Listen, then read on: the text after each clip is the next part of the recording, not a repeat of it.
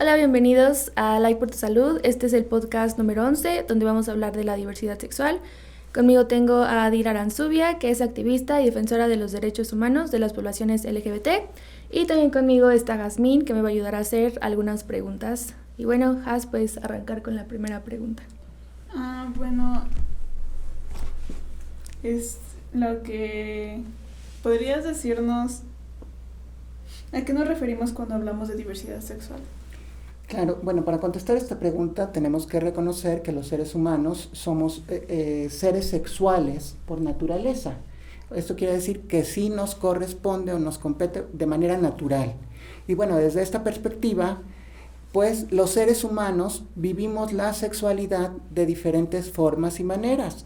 Y la diversidad sexual entonces será toda esta gran gama de cómo los seres humanos vivimos la sexualidad. Muy bien. Este, por ejemplo, ¿qué es la orientación sexual? Y bueno, la orientación sexual en este caso responde a la pregunta ¿quién nos gusta? Y bueno, pues la, orientación sexual hace referencia a qué, qué, sentimos, qué nos emociona, o sea, qué nos, qué nos atrae, qué, nos atrae de manera romántica, sexual, eróticamente, amorosamente, eh, eh, afectivamente, ¿no? Y bueno, pues entonces estaremos orientados de diversas maneras. Nos atrae un hombre, una mujer, los dos, todo mundo o nadie. Claro, sí. Este. Entonces, ¿qué entendemos por, bueno, siguiendo en este tema, qué entendemos por identidad sexogenérica? Bueno, la identidad sexogenérica debemos hacer aquí un, énfasis en que nada tiene que ver con la orientación sexual de las personas. ¿sí? Es muy, eh, difiere de lo que son las, las, eh, las orientaciones sexuales. Y esto tiene que ver con una manera muy íntima eh, de, respondernos a qué sentimos y qué sentimos con nuestro cuerpo. Y entonces aquí se hace una distinción porque es, sí, yo puedo ser un hombre, pero internamente yo me siento mujer. Y entonces aquí tiene que ver con que el género que me asignaron de nacimiento, posteriormente, cuando yo cobre conciencia, yo tenga eh, conciencia de, de mi ser, de mi cuerpo, pues yo voy a decidir que quizá no me siento hombre o mujer, ¿no? Y entonces desde esta perspectiva yo puedo hacer un tránsito. Y entonces la identidad eh, sexual de las personas tendrá que ver con qué se sienten ellas mismas, ¿no? Y tiene que ver directamente también con una cuestión de nuestras cuerpos, ¿no? Sí, claro. Sí, porque sí puede ser, digamos, una mujer trans, pero puede ser bisexual, o sea, eso es como... Claro, eh, pero aquí tenemos la identidad eh, sexual de la persona, que es una mujer trans, y su orientación sexual será bisexual, o será eh, lesbiana, o será pansexual, o será asexual. Sí, porque yo creo que muchos a veces tienen la confusión de que, ay, es una mujer trans, entonces va a ser hetero, ¿no? O sea, como que muchos tienen esa idea de Pues mira, erróneamente las personas piensan que la diversidad sexual se reduce al ser gay. Entonces, eh, hablamos de diversidad sexual y que bueno, está mal empleado que usemos el término diversidad sexual para referirnos a las personas de las poblaciones LGBT. Aquí tendremos que referirnos como personas LGBT más o personas LGBTTIQ más eh, o podemos decirles personas sexodivergentes, ¿sí? Pero eh, generalmente las personas confundimos y creemos, pensamos que todas las poblaciones LGBT son gays. Entonces vemos a una mujer trans o un hombre trans y creemos que son gays. No, no pensamos que, bueno, es una persona trans, es una persona que se siente mujer, que se asume como mujer. ¿Sí? Entonces sí tenemos que empezar a hacer estas distinciones y no generalizar que todo sea gay, ¿no? Sí, muy bien. Y bueno, ¿qué significan las siglas y más? Claro, bueno, quiero comentarles que con lo que respecta a la Comisión Nacional de los Derechos Humanos, esta, esta institución reconoce las, el acrónimo diverso LGBTT ya dije tres T's, LGBTTIQ, ¿sí? Lo reconoce como eh, eh, para hablar de, de esta diversidad. Y decide poner todas las siglas refiriéndose a que cada una de estas poblaciones tiene necesidades distintas, necesidades en materia de derechos humanos, necesidades en materia de políticas públicas, en, eh, necesidades sociales y de salud, ¿no? Y en este, eh, en este término, pues es que decide utilizar todas las siglas. Sin embargo, para la cuestión internacional manejamos las siglas LGBT Y por mm. supuesto, cada, cada letra significa lesbianas, gays, bisexuales, travestis, transgénero, transexuales, intersexuales y personas queer. ¿sí? Y bueno, cada una tendrá una perspectiva totalmente distinta de lo que hablábamos al principio, de cómo expresar su sexualidad. Sí, muchas gracias por compartir. Mm, bueno, de acuerdo a eso, eh, pues ya ah, se contextualiza que cada, cada pues parte perteneciente a la comunidad tiene pues sí su parte en, en, el mundo y en el contexto social y tiene, requiere necesidades, ¿no? O sea, distintas. Entonces, pues de acuerdo a eso y a cómo pues se, socializa, bueno, se socializan las personas de la, del colectivo, eh, ¿qué se puede decir a un adolescente? ¿Cuáles son los principales problemas con los que se enfrenta una lesbiana o un gay adolescente? Mira, yo quiero hacer una corrección antes de que continuemos. No podemos hablar de comunidades todavía para llegar a este eh, encuentro comunitario tendremos que haber satisfecho las necesidades de cada una de, de estas poblaciones y haber cubierto en materia de políticas públicas cada una de las necesidades de cada una de estas poblaciones. Entonces, lo que el término que se utiliza es poblaciones. Ah. De esta manera entendemos que cada una de estas categorías eh, de la diversidad sexual tiene necesidades totalmente distintas.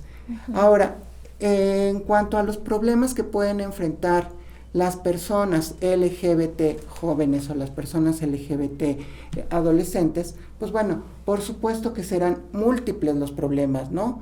Eh, eh, sobre todo en esta situación de qué tanto las, las dos instituciones con las que nos encontramos primeramente, que serán la familia y la escuela nos están respetando y apoyando. Y en este sentido que nos están apoyando, respetando, que nos están resguardando de los peligros, pues es que nuestra, el, el libre desarrollo de nuestra personalidad pues puede aflorar y podemos florecer y podemos ser en nuestra totalidad, ¿no? Pero, ¿qué pasa cuando la familia nos está rechazando, discriminando, imaginando? O cuando llegamos al centro escolar, a la escuela, y nos están discriminando, nos están eh, aplicando bullying, nos están violentando. Pues evidentemente la personalidad de, una, de un adolescente o una adolescente LGBT pues no podrá desarrollarse de manera libre, ¿no? Y que por supuesto esta, estas conductas de, rechazo, de discriminación, de violencias hacia las poblaciones de, de, eh, de cualquier edad, pues vulneran los derechos humanos de las personas, sobre todo el libre eh, desarrollo de la personalidad y posteriormente el derecho a una vida libre de discriminación y violencias. ¿sí? Entonces, pues, ¿qué puede pasar con una persona que está sufriendo todas estas eh, situaciones? Por supuesto que tendrá situaciones de estrés, de ansiedad, de depresión y muy probablemente tenga algo que se llama ideación suicida y que posiblemente estas situaciones lleven a nuestra persona adolescente a un intento de suicidio o a un suicidio. Entonces, pues aquí lo recomendable será que las familias, las escuelas, les amigues, pues tengamos una empatía hacia estas personas de la diversidad sexual, estas personas LGBT, estas personas sexodivergentes y pues bueno, respetemos sus decisiones, respetemos su orientación sexual, respetemos su identidad sexual y sobre todo algo que tenemos que aprender eh, como, como mexicanos, como tlaxcaltecas, es a respetar la sexualidad de las personas. ¿Algo quieras comentar? Mm, pues, de hecho, este podcast es para aclarar los distintos conceptos y pues las cosas que tenemos dudando. Entonces, pues gracias por lo de la población y lo de la comunidad, porque sí es un es muy importante Ah, porque entra como ya en la parte política y parte de necesidades reales, ¿no? Que deben de ser pues resueltas y pues también debe, la gente debe estar consciente de eso, ¿no? Y también ser participativa en medida que pueda hacerlo, ¿no? Porque quizá no pueda entrar como tal totalmente, pero es también su responsabilidad. Sabes que sobre todo entender que todas y cada una de las personas que vivimos en este país, en esta ciudad, en este estado, en este mundo, pertenecemos a la diversidad sexual, ¿sí? No estamos exentos o exentas de la participación o la inclusión dentro de la diversidad sexual. Por supuesto que dentro de esta diversidad sexual hay personas que han sido mayormente privilegiadas o beneficiadas, como es el caso de las personas heterosexuales y eh, las personas cisgénero. Con estos términos que estoy diciendo, personas heterosexuales son personas que se sienten atraídas por una persona de, eh, del sexo distinto, del sexo opuesto, y por personas cisgénero así como hablamos de personas transgénero al principio, que eh, es una incongruencia entre lo que... Eh, entre lo que me dijeron que yo soy, entre el sexo asignado, que me asignaron al nacer, el médico cuando me vio dijo, ay, es un hombre, pero después, a partir de los, de los 18 meses a los 3 años, pues yo empiezo como persona a indagar y a descubrir que yo no me siento hombre o mujer y entonces yo tengo otra identidad sexual. Y entonces las personas cisgénero tendrán que ver con que son personas que coincide su, eh, lo que se piensan con lo que son, ¿no? Es decir, yo me, me, me, sé mujer y mi cuerpo coincide con ser mujer, ¿no? Entonces, pues bueno, hago esta aclaración para entender los términos heterosexual y cisgénero. Cisgénero porque es un término que casi no utilizamos. Sí, sí, sí. Sí, muchas gracias. Este, bueno, ¿qué se le puede decir a un adolescente entonces que siente dudas sobre su orientación sexual? Híjole, ¿qué le podemos decir? Pues mira, el escritor Oscar Wilde decía algo muy exacto, ¿no? La mejor manera de vencer las tentaciones es cayendo en ellas. Entonces, ¿qué le podemos decir a nuestros jóvenes? Pues que experimenten, que vivan, que se atrevan a caer en estas tentaciones, a descubrir qué hay en esto, ¿no? Si yo estoy sintiendo una atracción, eh, yo soy mujer y yo siento una atracción por otra mujer, ¿por qué no investigarla? ¿No? ¿Por qué no decir, bueno, voy a ver si realmente es lo que me, perdón, lo que me gusta o lo que me atrae, ¿no? Y desde esta este, perspectiva, pues bueno, yo entenderé que sí realmente soy una mujer lesbiana o no soy una mujer lesbiana, pero ¿cómo vamos a, eh, que bueno, además esto tendrá que ver con, muchas más cosas, ¿no? Eh, eh, habrá que, hay por ahí personas que dicen que se nace, que se nace con estas orientaciones sexuales, pero también está la parte que dice que no se nace, que no es una cuestión biológica, ¿no?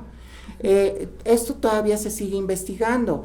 Pero sí creo que en este momento que los jóvenes ya tienen un, terreno aplanado en, en, esta época, ¿por qué? Porque los adultos LGBT ya hicimos un aplanado de este terreno en algún momento, ¿no? Yo les quiero decir que, por ejemplo, en el 2004, eh, un grupo de amigos y su servidora, pues salimos a las calles de Tlaxcala e iniciamos la primera marcha por la diversidad sexual en Tlaxcala. Eh, entonces esto les da un, entorno más ligero a nuestros jóvenes LGBT, ¿sí? Entonces, en la actualidad, pues ellos podrán salir de manera más libre, expresar de manera más libre su sexualidad sin complicarnos tanto. Desafortunadamente, nuestras familias, nuestros entornos, no son entornos tan seguros, tan em, conscientes, tan educados, eh, tan, tan libres. ¿Por qué? Porque tenemos todavía eh, en Tlaxcala, pues una cultura basada en usos y costumbres. Y entonces desde esta perspectiva, pues bueno,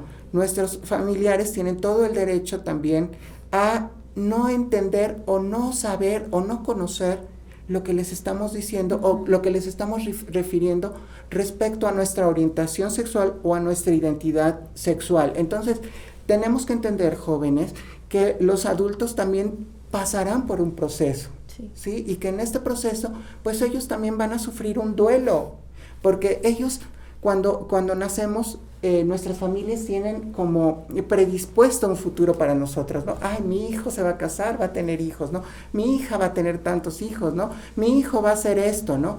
Y en el momento en que no cubrimos estas expectativas de nuestra familia, pues bueno, hay enojo, hay frustración, ¿no? Y entonces ellos también pasarán por un, por un proceso que nos, nosotros como personas más jóvenes tendremos que respetar también sin embargo, pues no se vale que las familias no sometan como personas de la diversidad sexual, como personas LGBT o sexo divergentes, a terapias eh, de conversión. De conversión con la finalidad de curar o sanar algo que en realidad no tiene por qué ser, sanado, no está mal, ¿no?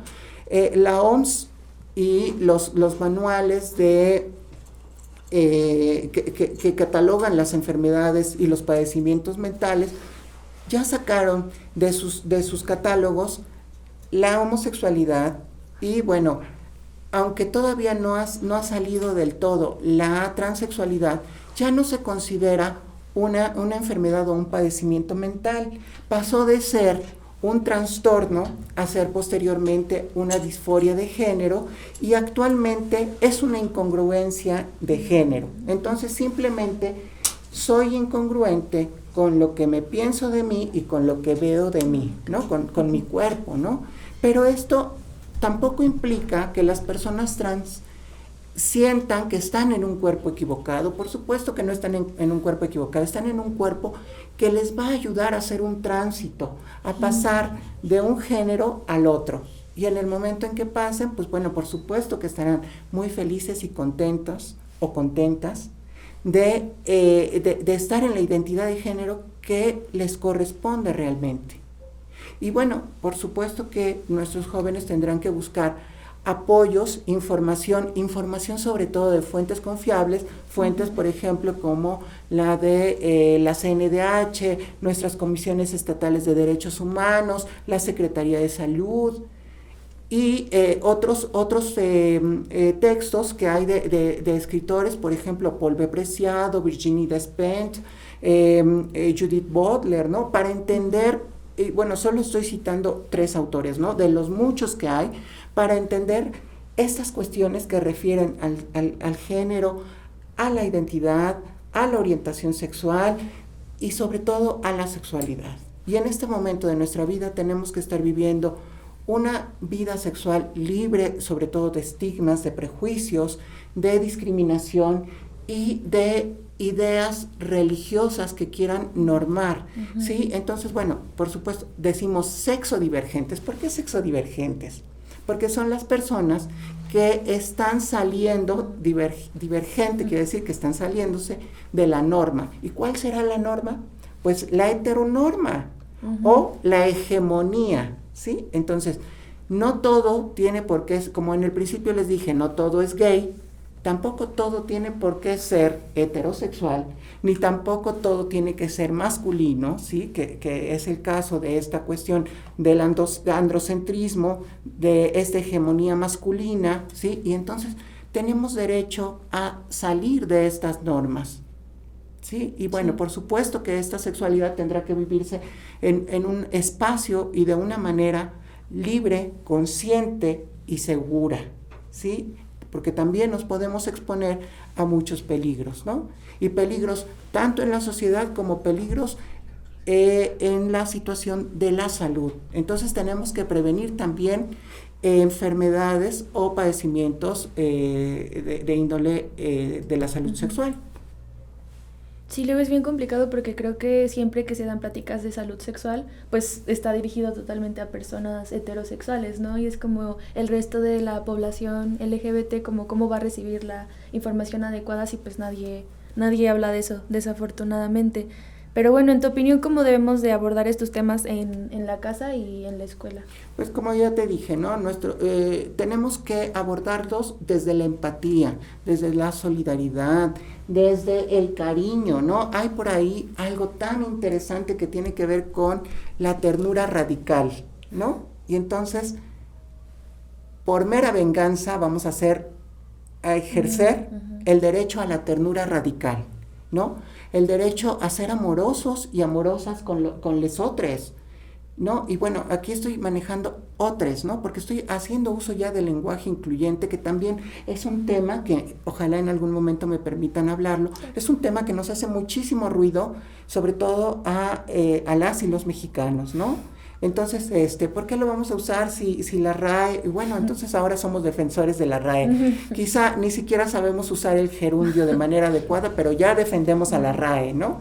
Entonces, esto que te estoy diciendo de defender a la RAE quiere decir que no tampoco tenemos que defender las hegemonías, la heterosexualidad, el androcentrismo y entonces nuestras con nuestras familias pues tenemos que hablar desde un desde una perspectiva del amor, de la comprensión, del entendimiento y sobre todo investigando, lo vuelvo a repetir, de fuentes confiables, eh, porque Internet pues tiene muchas vías y a veces estas vías y esta información no es tan precisa, no es clara y por supuesto nos podemos encontrar con informaciones que tienen que ver con eh, prejuicios, ¿sí? Entonces, hay informaciones que, que, tendrán una postura totalmente religiosa y muy radical, ¿sí? Y que, por supuesto, la sexualidad en este momento no tiene por qué ser criminalizada, ni tiene por qué ser eh, prejuiciada, ni tiene por qué ser un pecado, ni tiene por qué ser mala.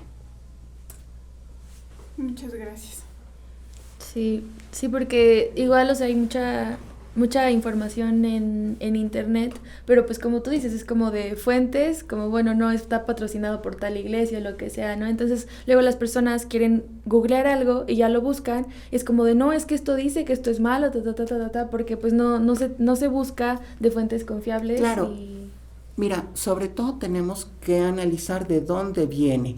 Por ejemplo, les hablaba yo del lenguaje inclusivo y hay por ahí un postulado que dice, bueno, si tanto quieren este, hablar de lenguaje inclusivo, ¿por qué no aprenden lengua de señas? ¿Por qué no se preocupan por no sé qué? Sí, pero hay que ver de dónde viene esta fuente. Y esta fuente viene desde una, una perspectiva discriminatoria, ¿sí? Que viene a estigmatizar y a marginar a las poblaciones LGBT, a las mujeres, al derecho al aborto al, derecho al trabajo y al derecho a muchas cosas. Entonces hay que saber muy bien de dónde están, de dónde estamos agarrando estas fuentes y qué es lo que vamos a, a comunicar con nuestras familias y con nuestros entornos, porque también nuestro único entorno no es la familia y eso lo tenemos que entender y nos debe de quedar claro.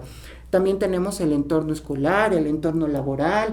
Eh, entonces, somos personas que, que desafortunadamente tenemos que ir hablando de nuestra situación en el mundo, porque no hay un entendimiento, porque no hemos querido aprender, porque no hemos sido seres humanos flexibles, que decidamos aperturarnos a la diversidad. En principio eso, ¿no?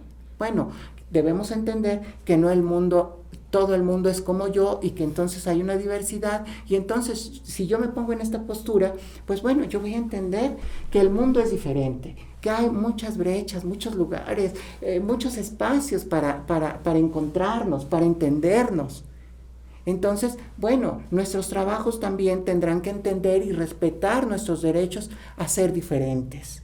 ¿sí? Nuestro derecho a que, pues bueno, yo sea una persona lesbiana, gay, bisexual, pansexual, heterosexual, eh, eh, transexual, travesti, ¿no? Y que esto no implica que yo no tenga la capacidad para cumplir con mi trabajo o que yo no cumpla las expectativas de mi trabajo. Entonces, desde esta perspectiva, pues bueno, lo, esencial será que respetemos los derechos humanos de las demás personas. ¿Sí? Respetar la libertad, respetarnos en esta igualdad, ¿sí? Porque ese también es otro derecho que se violenta y que se vulnera. No tenemos los mismos accesos a la educación, a la cultura, ¿sí? Y entonces desde esta perspectiva es que no tenemos entendimiento de estas situaciones. En, eh, las personas LGBT también son diversas. También tenemos una serie de diversidad dentro de las poblaciones LGBT. También tenemos infancias trans, también tenemos infancias LGBT, también tenemos adultos mayores LGBT, tenemos de todo dentro de las poblaciones LGBT. Entonces, tenemos que entendernos en la diversidad. Y bueno, fue de verdad muy, muy interesante, muy informativo toda esta plática. Creo que sí hace falta todavía mucha información, intentar educar un poquito más a las personas, porque a veces no creo que sea tanto intolerancia, sino más bien ignorancia en ciertos temas y pues por eso cuesta más digerirlos. Pero bueno, muchísimas gracias por venir acá, por tu tiempo. Y pues bueno, recuerden a todos los que nos están viendo que si tienen alguna otra duda pueden seguir viendo nuestro podcast, entrar a la página de Like por tu Salud y también en la página de Facebook La Cocina Transgresora por cualquier duda que tengan respecto a estos temas, pues ahí Adil les estaría respondiendo. Y pues eso creo que es todo, así que muchas gracias y hasta la próxima. Esto fue Like por tu salud. Like por tu salud.